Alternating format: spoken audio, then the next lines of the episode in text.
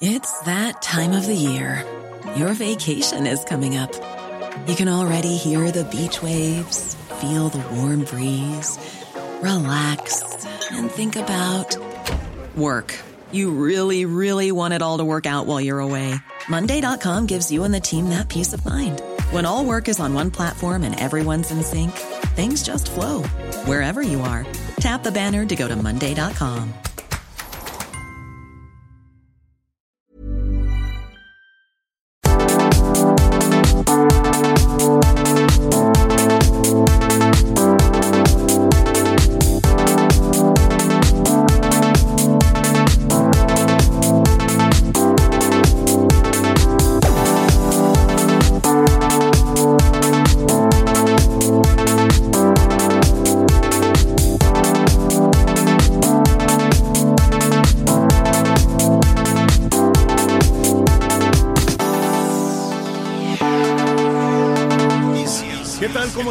Buenas tardes. Estás a punto de escuchar Yo soy Javier Alatorre. las noticias con Javier Alatorre. La vamos a pasar muy bien.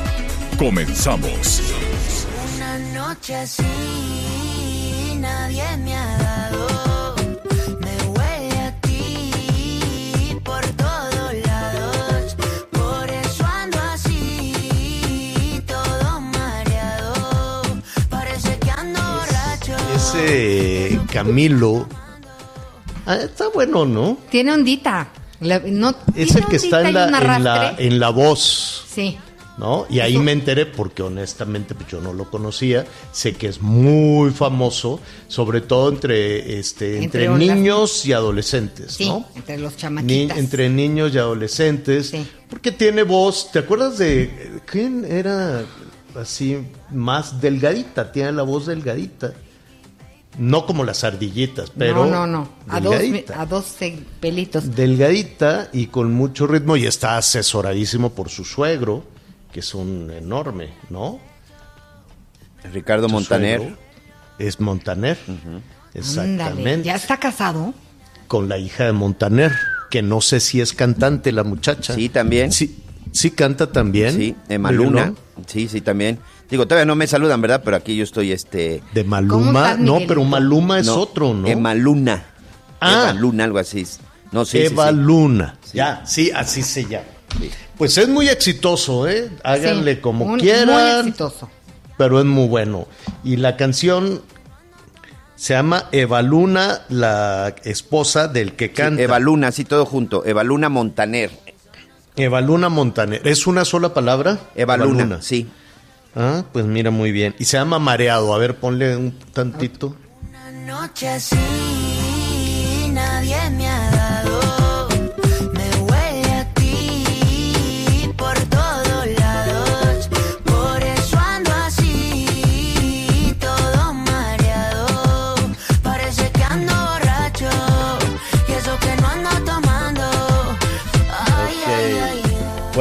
pues ahí está. Y su esposa también canta. Entonces, pues imagínate, se ponen a hacer el mandado cantando, ¿no? Eh, los quehaceres de la casa y todos cantan. Y dice. Eso está padre. Hace mucho que no.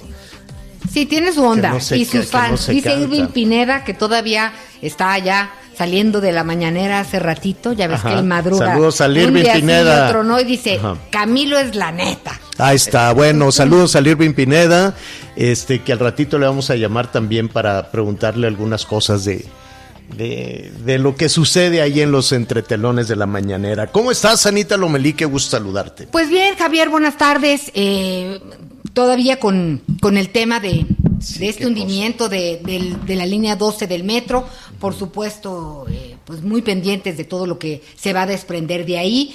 Eh, Esperemos que ya no se desprenda eh, nada. En otro sentido, no, información y responsabilidades, sí, Miguelito. Pero campaña de vacunación adelante en distintas partes del país. Fíjate que ya hay, ya he escuchado por lo pronto en la capital que hay muchos eh, jóvenes chaborrucos, no, no es cierto. Unos jovencitos de ci- 50 más. Es que en pues el cartel que se, en el cartel que se, en el cartel que se pusieron, convocó. salía con, miren, conte- platícales, a nos- contextualizan. Bueno, se hace un cartel eh, que donde se convoca. Dan las instrucciones. Se dan las instrucciones para que acudas a ponerte la vacuna a partir de los 50 y ponen unos venerables viejecitos. Entonces la percepción de los que trabajan en el gobierno de la Ciudad de México de lo que significa, yo creo que quien hizo ese cartel no es ni siquiera millennial, es, es la generación Más abajo, más jóvenes, más ajá, chavitos. Dijo, ujú. híjole, ya van los de Entonces, 50 alguien más". que tiene 18, 19 años, pues percibe a. Son nietos de alguien de cincuenta y tantos. Sí. Entonces dicen, ah, pues debe de así Pues con así, bastoncito. pero- Entonces hizo un dibujito de uno- unos viejitos como, Sari- encorvaditos. como, como doña Sara García, ¿no? Con más su así. encorvadita, con un bastoncito, un chonguito, pelito blanco, viejitos, pasita, pasita, pasita. Y pues re- así lo perciben, así lo percibe quienes diseñan eso. Y que reclamamos todos, ¿no? ¡Ey, ey, ey! Pues mira, hay momentito! muchas cosas muy buenas en la Ciudad de México y muchas cosas muy buenas ahí en, en- en esa administración, pero en el tema de diseño están en la calle desde que diseñaron, ¿te acuerdas que le volaron el logotipo a unos rockeros? Ah. Y luego estaban peleando que no, que es mío, que tú, y pues el que lo diseñó dijo, ay, ni se van a dar cuenta los rockeros estos, les robo el diseño. Y así se la pasaron. Y luego dijeron, vamos a desaparecer el CDMX. ¿Qué qué? Sí, lo vamos a desaparecer y que se llame así como los titanes de la náhuac, ¿no? Una cosa así rarísima. Y ya después se dieron cuenta que estaba perfectamente bien posicionada en el mundo la marca CDMX, que seguramente la hizo alguien con mucha genialidad y con Sí, no, mucho talento. con mucha sensibilidad. Sí, que lo estoy viendo. Ay, bueno, pero es otro tema. Miguel Aquino, ¿cómo estás? ¿Cómo estás, Javier Anita? Muy buenas tardes, buenos días también en algunas partes del país. Nuestros amigos en Baja California, que por cierto, qué complicado es de repente comunicarse con los candidatos y la gente en Baja California por esas dos horas de diferencia, ya le estaremos platicando, pero con mucho gusto, mucho gusto. Este, sí, la verdad es que hay cosas, hay cosas muy buenas, pero de repente, pues no podemos dejar de lado también, pues muchos, muchos errores que se han cometido, y no solo en esta administración, ¿eh? en administraciones pasadas, en el gobierno, en la, en la Ciudad de México. Y no quiero quedarme solo con el tema de la Ciudad de México, este, para no vernos muy localistas, sino que pues hoy pues es uno de los principales focos de información en la zona centro del país y en donde está surgiendo absolutamente todo. Ya le estaré platicando el recorrido que hice ayer por la zona de Tláhuac de Iztapalapa con este asunto con este asunto del metro. Platicamos con mucha gente, platicamos con los vecinos y pues literal, ¿eh? los únicos que no veían lo que estaba sucediendo eran las autoridades, señor. Sí, tremendo. Eh, y eso, la verdad es que lo podemos extender a muchísimas a muchísimas situaciones de transporte público en todo el país. De hecho, ante la situación que se está viviendo en la Ciudad de México, pues se pusieron las pilas en Nuevo León, se pusieron las pilas en Monterrey, se pusieron las pilas en Jalisco, en la zona metropolitana de Guadalajara, y comienzan a revisar las instalaciones de, de- de- del servicio de transporte. Eh, la verdad es que todo el país, un país que pertenece a la, eh, a la OCDE, que tiene es la decimosegunda economía del mundo, qué mal estamos en transporte. Pésimo, no hay transporte. Y O sea, no, no hay forma de moverse de un lado al otro. Solo la Ciudad de México en, en este país tiene este, es el, el transporte como el metro, que es del siglo XIX en Europa. Estamos hablando del siglo XIX en Europa y en Estados Unidos. A ver, señor. ¿No? ¿Y sabes qué? Perdón, perdón, perdón la interrupción. Y te quedas con el metro. Pero ¿qué me dices de estas carcachas que se llaman microbuses que siguen circulando en la ciudad? Claro. Son de los Y años que también son una bomba de tiempo. 70 y 80 y que todavía se atrevieron a cambiar el sistema de combustión de gasolina a gas. ¿Qué me dices de ese tipo? Que no deberían de circular, pero en ninguna parte del país, señor. Perdón. Oye, Miguel Javier, y pues hablando de la línea 12 del metro, este, pues empiezan a salir todos los trapitos y las cuentas pendientes, está precedido de observaciones de la Auditoría Superior de la Federación en tres cuentas públicas, daños no resueltos tras el sismo de 2017 que ayer ya lo mencionábamos, subejercicio en el presupuesto de mantenimiento, errores en el trazo fueron señalados tras cuatro auditorías de inversión física que corresponden a los años de 2009, 2011 y 2013 y así hay suficientes eh, indicios de que hubo corrupción, negligencia, este, y pues no me voy a meter con el mantenimiento en este instante, pero yo creo que si llegas y revisas la casa, pues te das cuenta, ¿no? ¿O no? Claro, claro, claro. Y, y en, en muchísimas ocasiones yo sé que puede haber muchos argumentos, burocracia, y decir, pues es que esa es cosa del, del de finanzas, esa es cosa de la tesorería, eso es cosa del oficial mayor, eso es burocracia, burocracia, burocracia, y así se va quedando. Y así se va quedando y si hacemos una revisión de los edificios públicos, a ver, como dice Miguel, hacemos una revisión del transporte público, de las carcachas, de la certificación de los choferes, quiénes son aquellas eh, personas en quien se deja la vida de, la- de- de- de muchas familias, de muchas trabajadoras y trabajadores en los peceros, en el transporte público. A ver, las escaleras eléctricas. Las escaleras eléctricas, hay personas que puede perder un dedo, que puede perder una pierna o que puede tener lesiones tremendas y sucede una y otra vez en el metro de la Ciudad de México. Es decir, esto, esta tragedia, esto que ha costado la vida a 25 personas, esto que ha llenado de luto, de pesar a, a 25 eh, familias, eh, Evidentemente era un asunto anunciado, anunciadísimo desde hace muchísimo tiempo. Ahora, ¿qué sucede? Que esto se mete en la cubeta de lo político.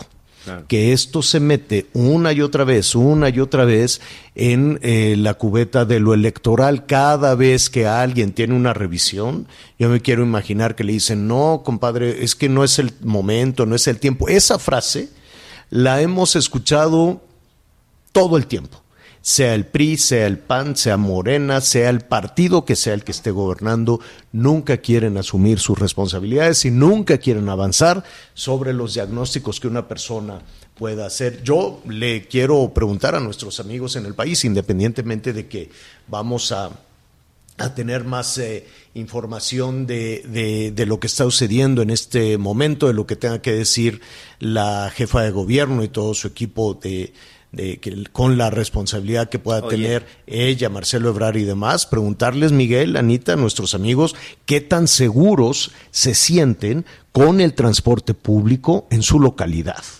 sea pecero, sea autobús, sea taxi, sea eh, metro, sea no el metro rey, eh, el tren allá en, en, en, en Guadalajara, eh, en fin, ¿no? Este, ¿qué tan seguro se siente usted? En ese en ese transporte público. Miguel, te interrumpí. Oye, nada nada nada más es que fíjate que en todo este en todo este asunto, en todo este discurso, en toda esta polémica del metro, aquí hay un personaje que a mí sinceramente me sorprende que, que ni siquiera fue la, eh, en dar la, la, cara. Me refiero a la directora del metro, a Florencia Serranía.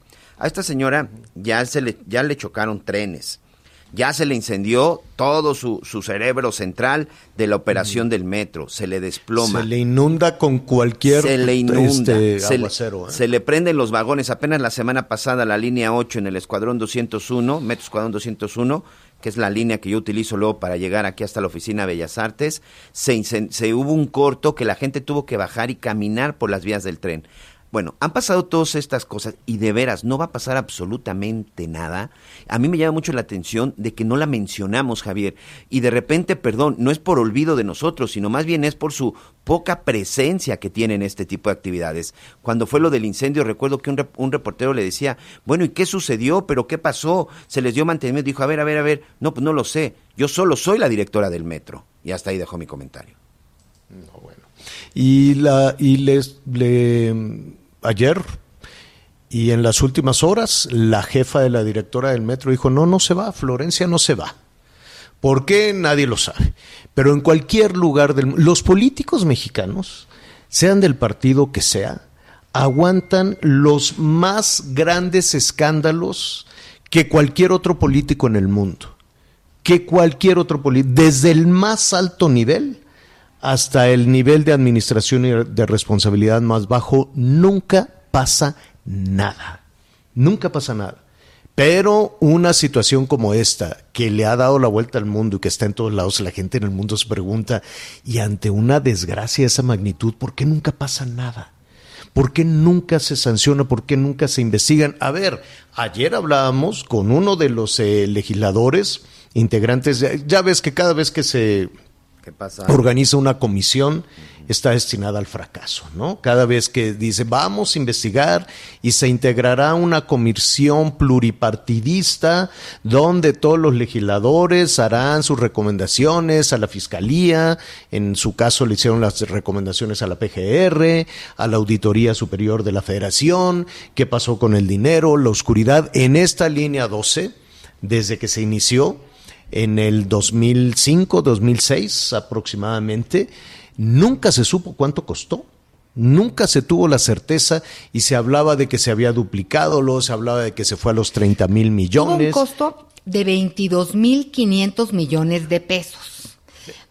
En Pero la primera después- etapa. En la primera, Eh, porque de después 2014 apagaron la a luz. 2019 invirtieron más de 765 millones en, para sustituir los rieles y el mantenimiento preventivo y correctivo, porque en esta primera doce- donde se invirtieron 22.500 millones de pesos no había Pero quedado hubo una bien. etapa también de opacidad. Sí. Hubo una etapa No. donde dijeron, ¿saben qué? Por temas de seguridad nacional, que nadie entiende nunca eso, cuando te dicen por temas de seguridad nacional, no le vamos a decir cuánto estamos gastando. Ándale si vas. Así dicen los políticos, le dicen, oye, no, no te puedo decir, eh, lo vamos a reservar, como cuando el segundo piso. Como cuando se construyeron los segundos pisos en la Ciudad de México. Oye, ¿cuánto costó? No, Pero es que ver. por seguridad nacional no te podemos decir hasta dentro Hasta de 20 dentro de cinco años que ya se fueron No, todos. 20. Ve. Oye, a ver, sumemos tantito.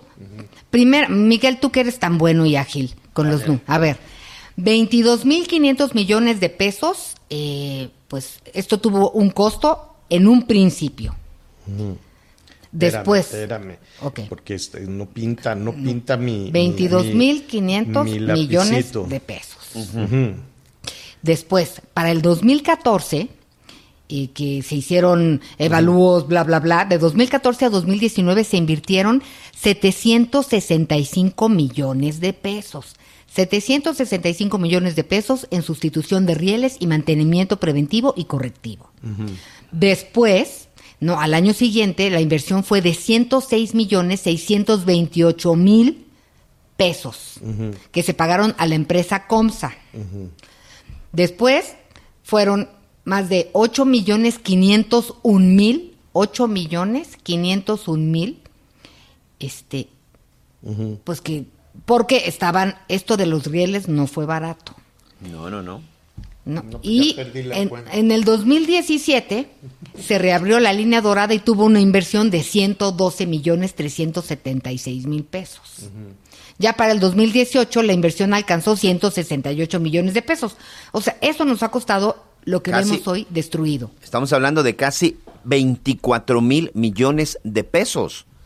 24 mil millones de pesos nos Pues las costó. cuentas no salen porque cuando se integró esa comisión se hablaba de 30 mil y por eso se, se- hubo cachetadas y pleitos porque llegó Mario Delgado, déjenme hablar y llegó Marcelo Ebrard y luego Marcelo Ebrard se fue a París y fue un, un berenjenal, ¿no? Fue un berenjenal porque decían los de la comisión, oigan, Ustedes dicen que eso costó, pero nos falta aquí dinero. Ah, es que eso no lo podemos decir. Bueno, Fue muy complejo. Fue muy complicado. Y a eso súmele que se, eh, ayer decía Claudia Sheinbaum que se gastan 100 millones de este, supervisión y de verificación de que, las, de que el metro esté operando muy bien. Pues habrá que ver. ¿El de México? Sí, ¿verdad? sí, sí, 100 millones. Dijo, le pagamos a la empresa fulanita de tal en asignación directa tanto dinero. Así es. Pues, por mantenimiento. pues, oye, hicieron muy mal su, su trabajo. En fin, ahí eh, el asunto ha sido terrible, el asunto ha sido doloroso, eh, lamentable desde luego por el asunto de los fallecimientos, las personas las personas lesionadas, que por cierto, en un ratito más, pues vamos a ver este, quién los está atendiendo, cómo los están atendiendo, porque era un caos. Yo no me explico cómo un gobierno no puede tener control de 25 personas lesionadas. ¿No? De, de, de 70, 70. heri- No, pero después Ah, sí. resultó que se redujo. Redujo, ¿no? sí.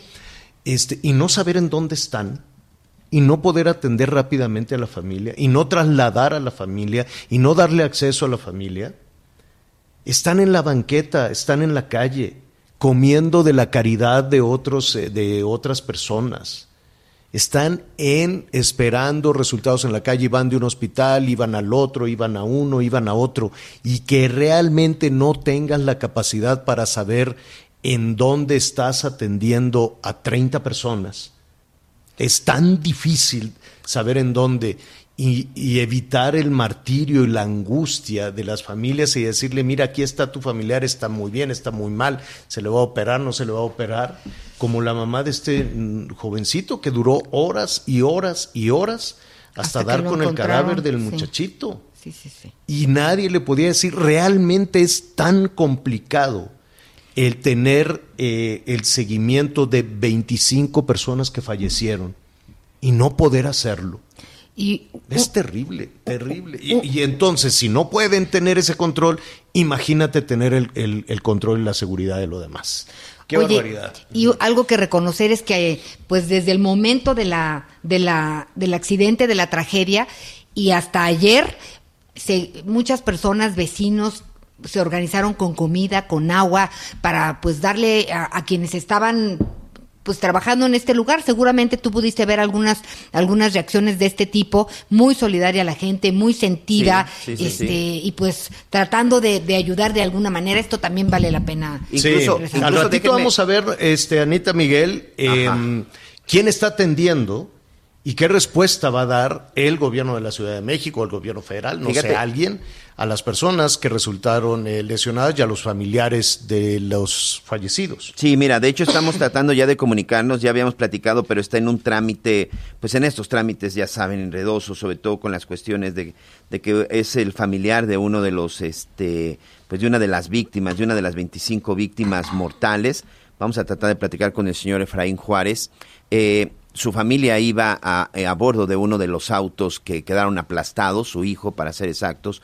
El hecho es de que, bueno, pues él, vamos a estar platicando. Y, y lo que él nos decía hace rato que hablábamos fuera del aire, para pedirle que nos hiciera favor de tomarnos la llamada, pues es que en efecto que necesita ayuda porque nadie se les ha acercado para decirles si les van a ayudar o cómo los van a ayudar. Este, su hijo falleció eh, porque uno de los, po- porque él viajaba en uno de estos vehículos. Vamos a tratar ya de enlazarnos con él. Me parece que por ahí ya está listo, señor, en el momento que usted quiera. En un... En un eh, eh, Ya está en la línea. bueno, eh, Vamos a, a platicar precisamente con Efraín, Efraín Juárez, a quien le agradecemos que nos ayude a, a darle una dimensión a la tragedia que está viviendo su familia. Efraín, antes que nada, eh, te abrazamos con, con mucha solidaridad, con mucho afecto y nos ponemos a tus órdenes y tratar de entender ¿no? esta, esta dimensión eh, tan fuerte para tu familia. ¿Cómo estás, Efraín? No, superando la muerte de mi hijo. Estoy aquí con él, velando y, con mi esposa en el hospital que también se me puso mala y, y tengo que estar no hay quien no tiene un apoyo aquí en la casa, soy el único. que, eh, Válgame, me Efraín. dio- Efraín, ¿en dónde, ¿en dónde vives? ¿En dónde vives tú, tu familia? Aquí en la colonia Los Olivos, de la el cercanía de Tlagua, en la calle Leona Vicario, Manzana 5 López. Oye, eh, relativamente cerca del lugar de, de la Sí, tragedia. sí, de la tragedia. ¿Cómo, ¿Cómo te enteraste de lo que sucedió? Nosotros, mi esposa y yo vendemos botanitas en la colonia, en la, en la nopalera. Estábamos trabajando como eso de las 10. Bueno, nosotros nos vamos a las 4 de la tarde aquí. ¿Qué venden? Entonces, botanitas Ah, botanas. de dulces, de chicharrones, dulces, dulces de, de, de todos los dulcecitos vendemos nosotros ahí. Y este, sí, somos, este, estamos muy económicamente mal de dinero y, y diario nos Más vamos o menos cuánto, más o menos cuánto sacas de la venta de botanas con tu esposa. Como unos, bueno, cuando nos va bien, unos 500 o 600. Cuando nos va mal, 300 o 400. De esos eh, 300, 400, pues de ahí tienes que sacar para invertir otra vez, ¿no? Para volver a comprar, no todo es ganancia. Sí, sí, exactamente, es lo que hacemos. Bueno, eh, con, con, con, ¿cuántos son en tu familia? Nada más yo y ya, mi esposa, nomás era, era mi hijo y yo. Pero ya pues, se nos llegamos- Solo eran ustedes tres. Sí, nada más. Y, ¿Y qué, qué sucedió? ¿Cómo se enteraron? porque, bueno, y luego pues, este, iba, estaba, estábamos trabajando, como eso, fue cuando nos avisó exactamente su, su novia que iba con él, porque ella, él y ella, venían de, del dentista, ya, ven- ya venían para la casa, ya, este, ya venían para acá y fue cuando iban pasando exactamente ahí donde está el metro y fue cuando se les cayó la, la columna de concreto. Y ya y gracias a Dios que mi, mi- mi novia de mi, no- de mi hijo fue la la vieron que estaba gritando que la ayudaran y fue la primera que sacaron ahí de mi coche. Eh, ¿Venían en, en el primer vagón? pues no sé porque así estaban- yo no me acuerdo porque están dos vagones estaban en como en forma de, de V. ¿Te, pu- te puedes acercar un poquito más el, el- el teléfono para escucharte mejor, Efraín? Sí, digo que estaban los dos vagones en, como en V y la y la esta de concreto estaba primero y después estaban la- las dos columnas grandes que estaban apoyando eh, encima del carro y este y cuando y, este, llegamos yo que mi esposa y yo pues, nos pus- ella se puso muy cerca y la tuvimos la tuve que llevar afuera otro que quería ver a su hijo estaba muy espantada. Todos los compañeros de la Nopal nos ayudaron a apoyarnos, a juntar todo el material de lo que vendemos y ya que ya me la llevé yo allá al, a la, al metro y pero estaba yo pensaba que estaba del lado derecho y estaba hasta atrás eh, lado izquierdo Es decir, tú fuiste al, al, al lugar, fuiste a buscar a tu hijo.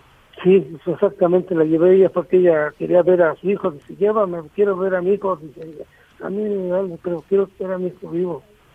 Y cuando llegaron, ¿qué viste? ¿Qué, qué, qué hicieron?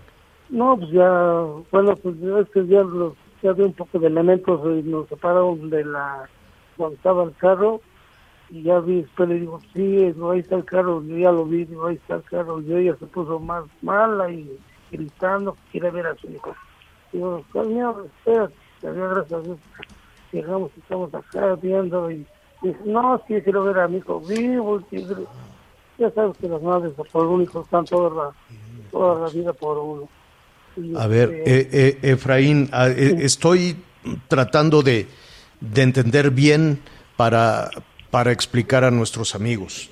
Tu hijo y su novia no iban en los vagones de- del metro, No, ellos no. iban en un vehículo y se les vino encima Exactamente. Un, la construcción del metro. Sí, exactamente. Iban pasando los que venían del, del dentista y al momento de ir pasando por ese por ese esa zona fue cuando se les cayó exactamente todo el, concreto encima. ¿Y quién te avisó? ¿Tu, tu, tu nuera? Sí, ella fue la, con trabajos, no se le entendía qué, qué nos, nos estaba diciendo. Dice, no, ya estamos, se nos cayó el metro encima, ya nos aplastó y ya aplastó a José Juan y que vengan a ayudarnos, porque estaba muy histérica ella también. Pues ya le digo que ella fue la que nos avisó exactamente que había pasado. Y nosotros no creíamos. Porque digo, no, pues cómo se va a hacer el metro ahí.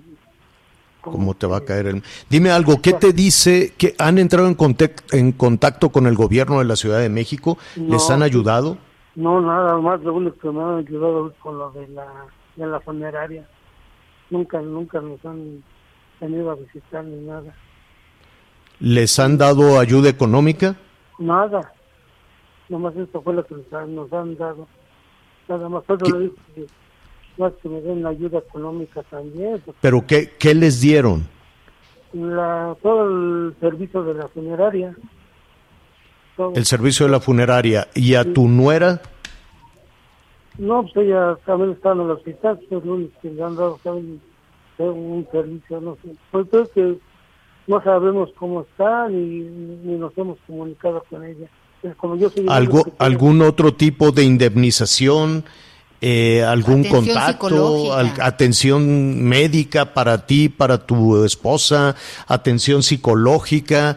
¿El, el, el vehículo? ¿Los daños materiales? ¿Nada? Bueno, no, bueno, bueno, a mi esposa y a ellos están dando atención este, médica. Es lo que le están dando también. Dice mi, mi, mi cuñada que está ahí con, con su hermana, que gracias a Dios le están ayudando. Que van 100% bien con ellos. Le están ayudando bien a mi esposa. ¿Hay, ¿Hay algún tipo de, de indemnización adicional eh, para ustedes por el fallecimiento de tu hijo? No, no sé todavía. De- pero no no les han dicho nada, no no, No. les han dicho preséntense en tal oficina, ye- hagan este trámite, nada. No, no, no, no, nada nos han, nos han informado de eso. Ni Bueno, Efraín. aquí a la casa ni nada. Efraín, qué pena, la, la verdad es que tu único hijo, me imagino que debe de ser algo muy duro para ti, muy duro para, para, para tu esposa, perder a, a su único hijo en estas, en estas situaciones, en estas condiciones. Te, te abrazamos desde luego con mucho afecto, Efraín, y vamos a investigar, ¿no? ¿Qué, qué, ¿De qué manera se puede entrar en contacto con el gobierno de la Ciudad de México? Sí, con el corazón que les ayudará. Con- de- esa es nuestra tarea, Efraín, y, y estaremos en contacto con, contigo y con tu esposa. Gracias, gracias, que Dios te acompañe y que nos, nos ayude, no es lo único que pido, que Así es, eh, así es, Efraín. Ni modo, ya, se lo sé, es, es, todo el oro del mundo nos, nos haría feliz. Claro, claro. Es un dolor para un padre y para una madre terrible. Efraín, muchísimas gracias y, y estaremos en comunicación con ustedes y lo que necesiten no duden además en, en- en decirlo. Sí, gracias, gracias, gracias, muy amable. Al contrario. Vamos a hacer una pausa y regresamos. Sigue con nosotros. Volvemos con más noticias. Antes que los demás.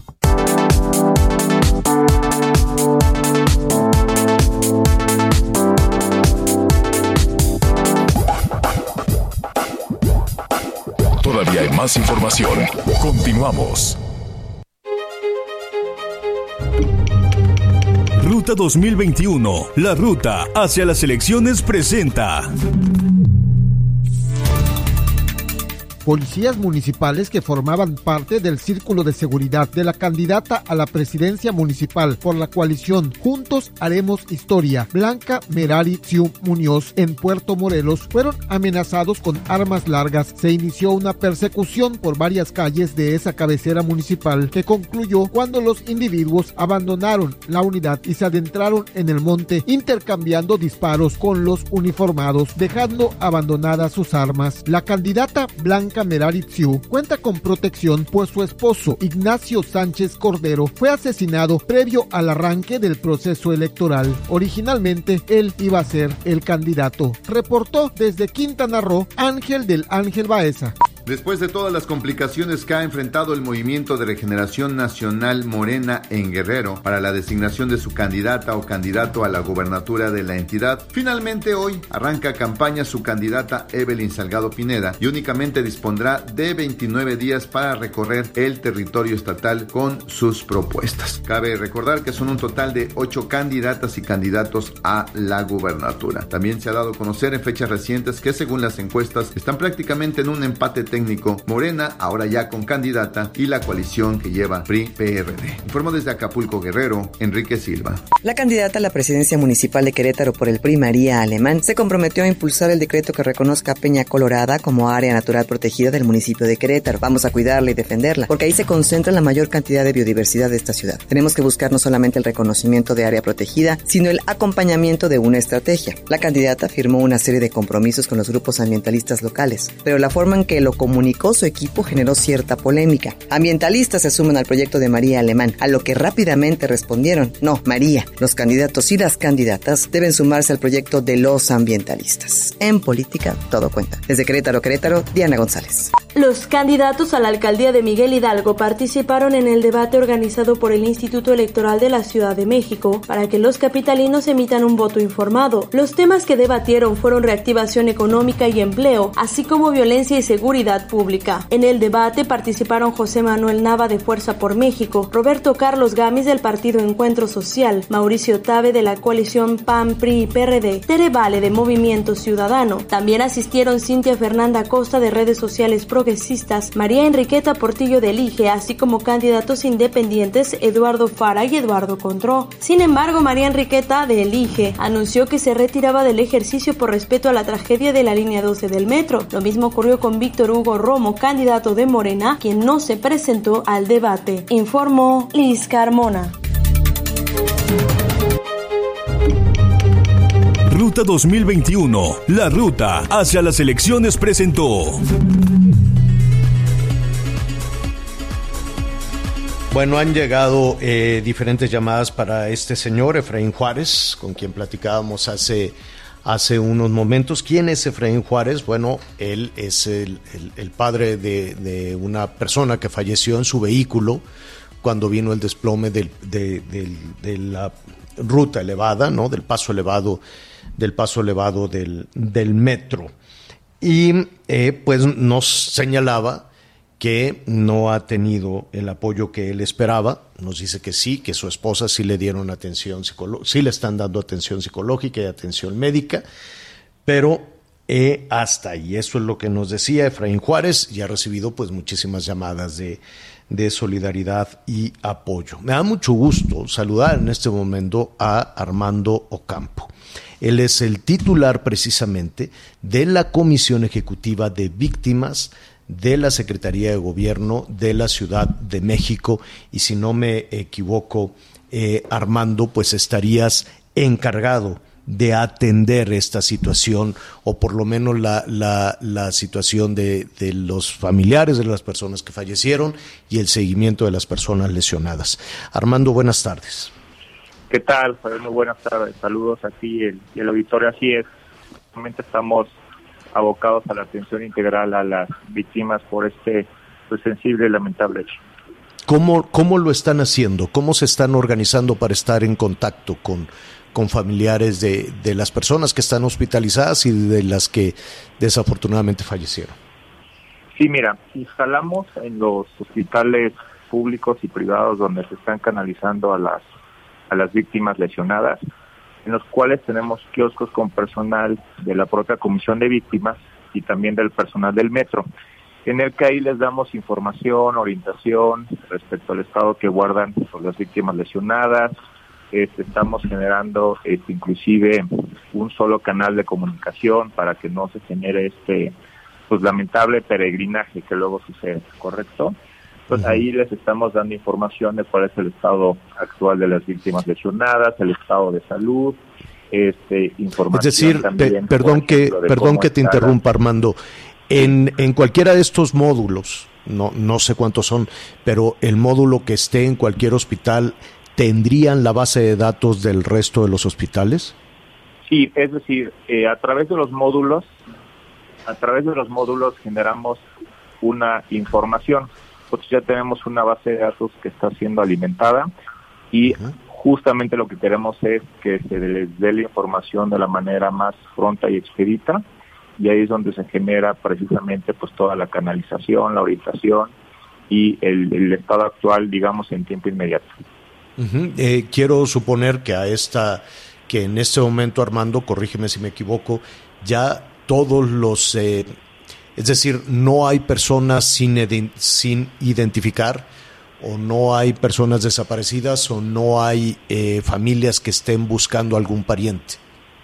Mira, la información con la que contamos ahorita es que en el caso de las víctimas eh, lamentablemente fallecidas, ya se entregaron eh, por parte de la Fiscalía, estuvimos presente todos los, los, los cuerpos de las víctimas sensiblemente fallecidas ya se generó también toda la gratuidad en los servicios funerarios, el acompañamiento psicológico, fuimos muy este, puntuales en que se diera el servicio totalmente gratuito.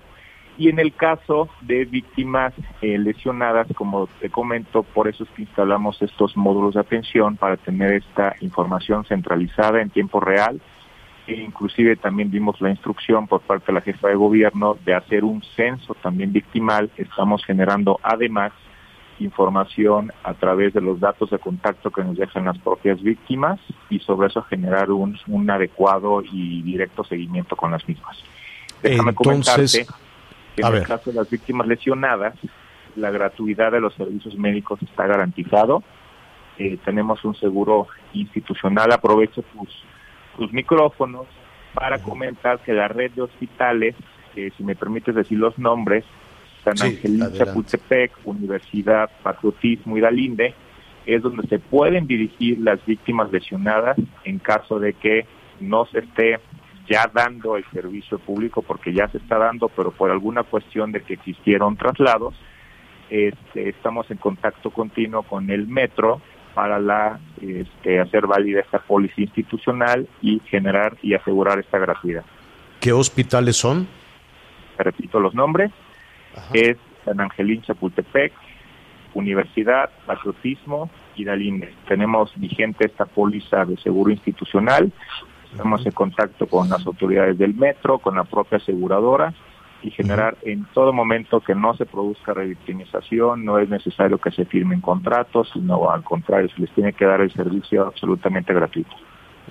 Eh, todas las personas lesionadas o las personas que, que, que están aún hospitalizadas. Sé que algunos ya fueron dados de alta, afortunadamente con lesiones eh, eh, menores, pero las personas que, que, están hospitalizadas ya están en contacto con sus familiares. Así es.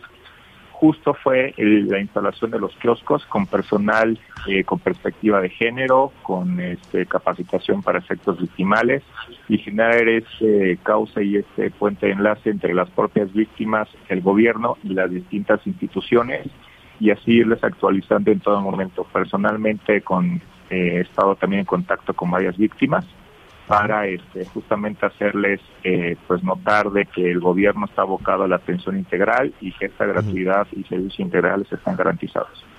Eh, Armando, estamos platicando con Armando Ocampo, titular de la Comisión Ejecutiva de Atención a Víctimas de la, del Gobierno de la Ciudad de México.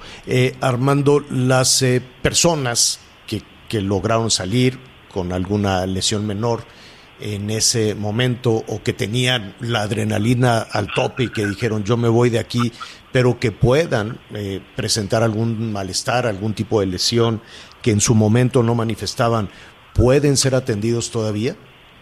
Totalmente. Y aquí eh, pues es la opción que pueden acudir a cualquier eh, centro médico de la Secretaría de Salud de la Ciudad de México, que están habilitados para ello eso digamos. ¿Y qué dicen? Oiga, yo venía ahí y me fui, pero tengo este malestar.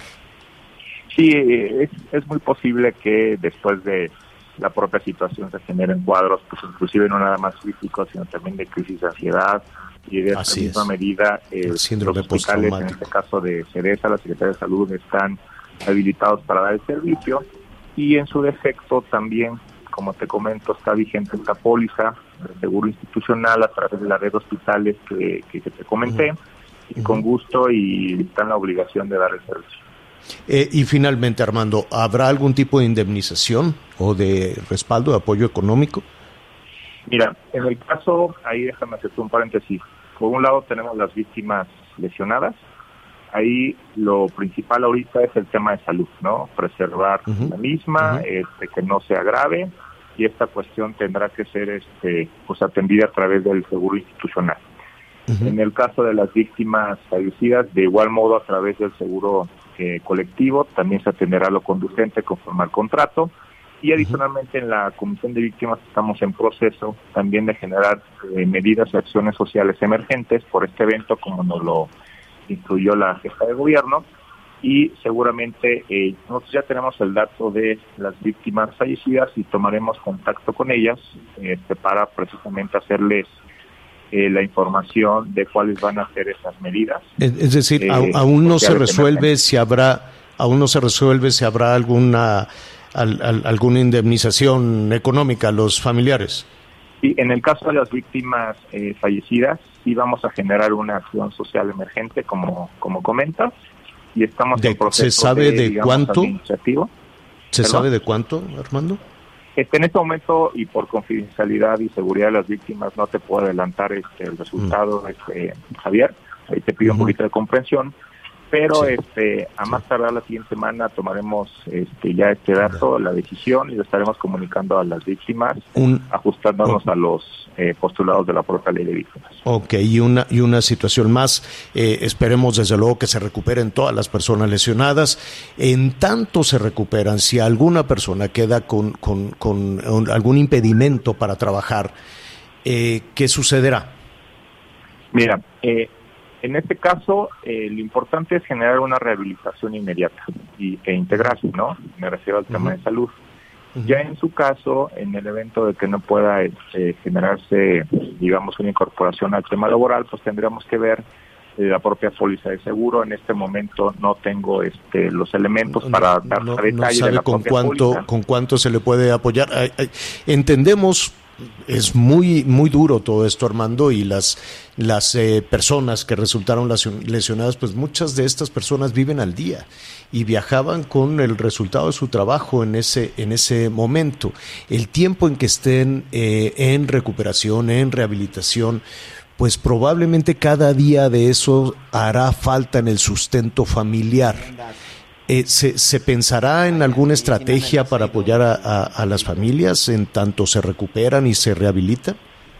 Sí, la Comisión de Víctimas tenemos este, la posibilidad de generar, como te adelantaba, medidas sociales emergentes. Estamos por dictarlas, particularmente en el tema de pues, alimentación, transporte, que lo entendemos, como bien refieres.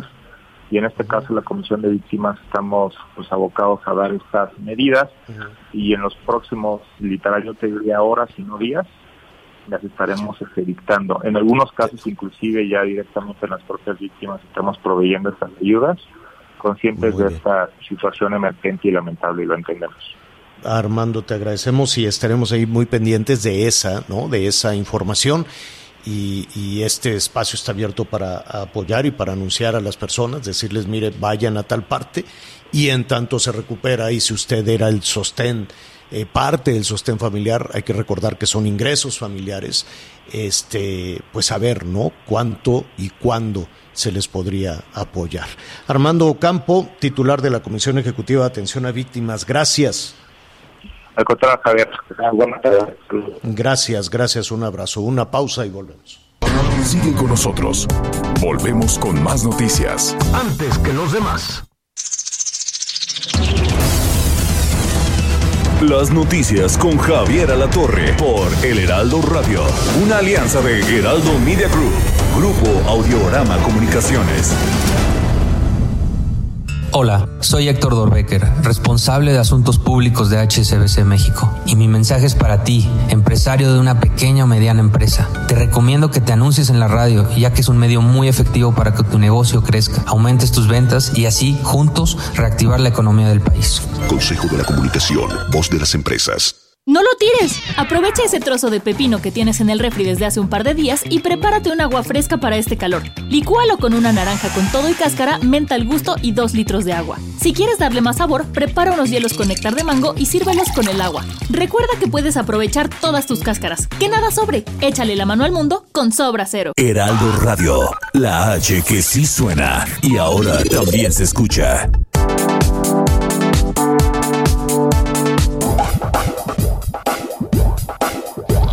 Más información. Continuamos. Listo, pues ya estamos de regreso aquí en las noticias con Javier Alatorre. Nos da muchísimo gusto saludarte, Aris Chávez. Estábamos justo hablando de la importancia eh, que es la salud y pues ver de qué manera prevenir. Tú tienes este producto de factor de transferencia que la verdad eh, pues es muy interesante y vale la pena que nos, nos platiques de qué se trata. Qué gusto saludarte, mi querida Anita. Pues mira, estamos muy contentos porque son muchas las personas que se están preocupando ahora por su salud. Afortunadamente, este tratamiento ha ayudado a miles de personas desde hace ya más de 10 años, pero últimamente, en esta época de pandemia, no sabes, ha sido un verdadero salvavidas. Yo quiero decirle al auditorio que hay opciones para elevar nuestro sistema inmunológico, opciones que tenemos en nuestro país, elaboradas por científicos serios de renombre, como es el caso del Instituto Politécnico Nacional. Ellos desarrollan el factor de transferencia, que es un tratamiento que tenemos que tomar todos los días, pero que logra desde la primera semana resultados maravillosos. Si la población ya sabemos que está en riesgo de contagio, pues tenemos que ayudar ayudar al inmunológico precisamente para que podamos evitar el riesgo de contagiarnos. Cuando empezamos a tomar el factor de transferencia, desde la primera semana vemos una multiplicación en nuestros glóbulos blancos, en nuestros leucocitos, que se traduce en una elevación de hasta 470%. Tener esa cantidad en nuestro cuerpo nos garantiza crear una barrera tal cual que haga mucho más difícil un contagio. De manera preventiva es excelente, no hay que confiarnos. Estamos, bueno, todo el globo terráqueo, vaya, está en este tema de inmunización pero eso no nos garantiza que no nos vamos a contagiar. Por eso es muy importante ayudar al organismo. Si ya tenemos una enfermedad, tiene resultados maravillosos. Hemos administrado el factor en más de 150 enfermedades, cáncer, diabetes, lupus, esclerosis múltiple, artritis reumatoide, fibromialgia, hipertensión, incluso gastritis, problemas incluso de obesidad, tienen que ver muchas veces con el sistema inmunológico. Una mejoría muy importante de un 90%. Puede tomarlo toda la familia, no tiene efectos secundarios, no es invasivo y sobre todo, mi querida Anita, hoy te tengo una sorpresa, ¿qué crees? A ver, a eso iba. Dos cositas, Miaris. ¿Quiénes lo pueden tomar y, y, qué tan guapa te vas a poner hoy con nosotros? Muy guapa, muy guapa. Vayan anotando este teléfono. 55 17 13 76 35. Todos pueden tomar el factor de transferencia. Tenemos pacientes recién nacidos hasta personas de la tercera edad. Si ya están en un tratamiento médico, lo pueden tomar. Pero aquí viene la sorpresa, porque hoy usted va a poder adquirir 15 dosis de factor de transferencia a un precio maravilloso, especial para tu auditorio. Si llaman ahorita, les vamos a regalar otras 15. En total recibirían 30 a mitad de precio. Y además vienen gratis dos caretas transparentes, dos cubrebocas N95, dos geles antibacteriales y ya viene el Día de las Madres. Hoy les vamos a hacer un regalo especial. Les vamos a incluir un par de arracadas de 14 quilates y una preciosa batería de cocina. Llame ahorita. Oye, 55. Dime, dime, dime. Muy bonito. Fíjate que tenemos algunas llamadas en, en, relación a que si algunas personas que tienen estos padecimientos que mencionaste la pueden tomar o deben consultar con el médico. Siempre es importante consultar al médico, definitivamente, pero no tiene ninguna contraindicación. Por eso esta invitación es al público en general, porque sabemos que es efectivo y sobre todo que está probadísimo, probadísimo. Entonces, ustedes se van a sentir muy bien, créame, nos van a volver a llamar para decirnos que es una maravilla el factor de transferencia y miles de pacientes no pueden estar equivocados.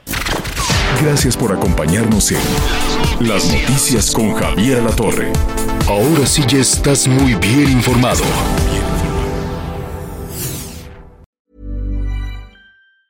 Ever catch yourself eating the same flavorless dinner three days in a row? Dreaming of something better? Well, HelloFresh is your guilt-free dream come true, baby. It's me, Kiki Palmer. Let's wake up those taste buds with hot, juicy pecan-crusted chicken or garlic butter shrimp scampi. Mm. Hello Fresh. Stop dreaming of all the delicious possibilities and dig in at HelloFresh.com. Let's get this dinner party started.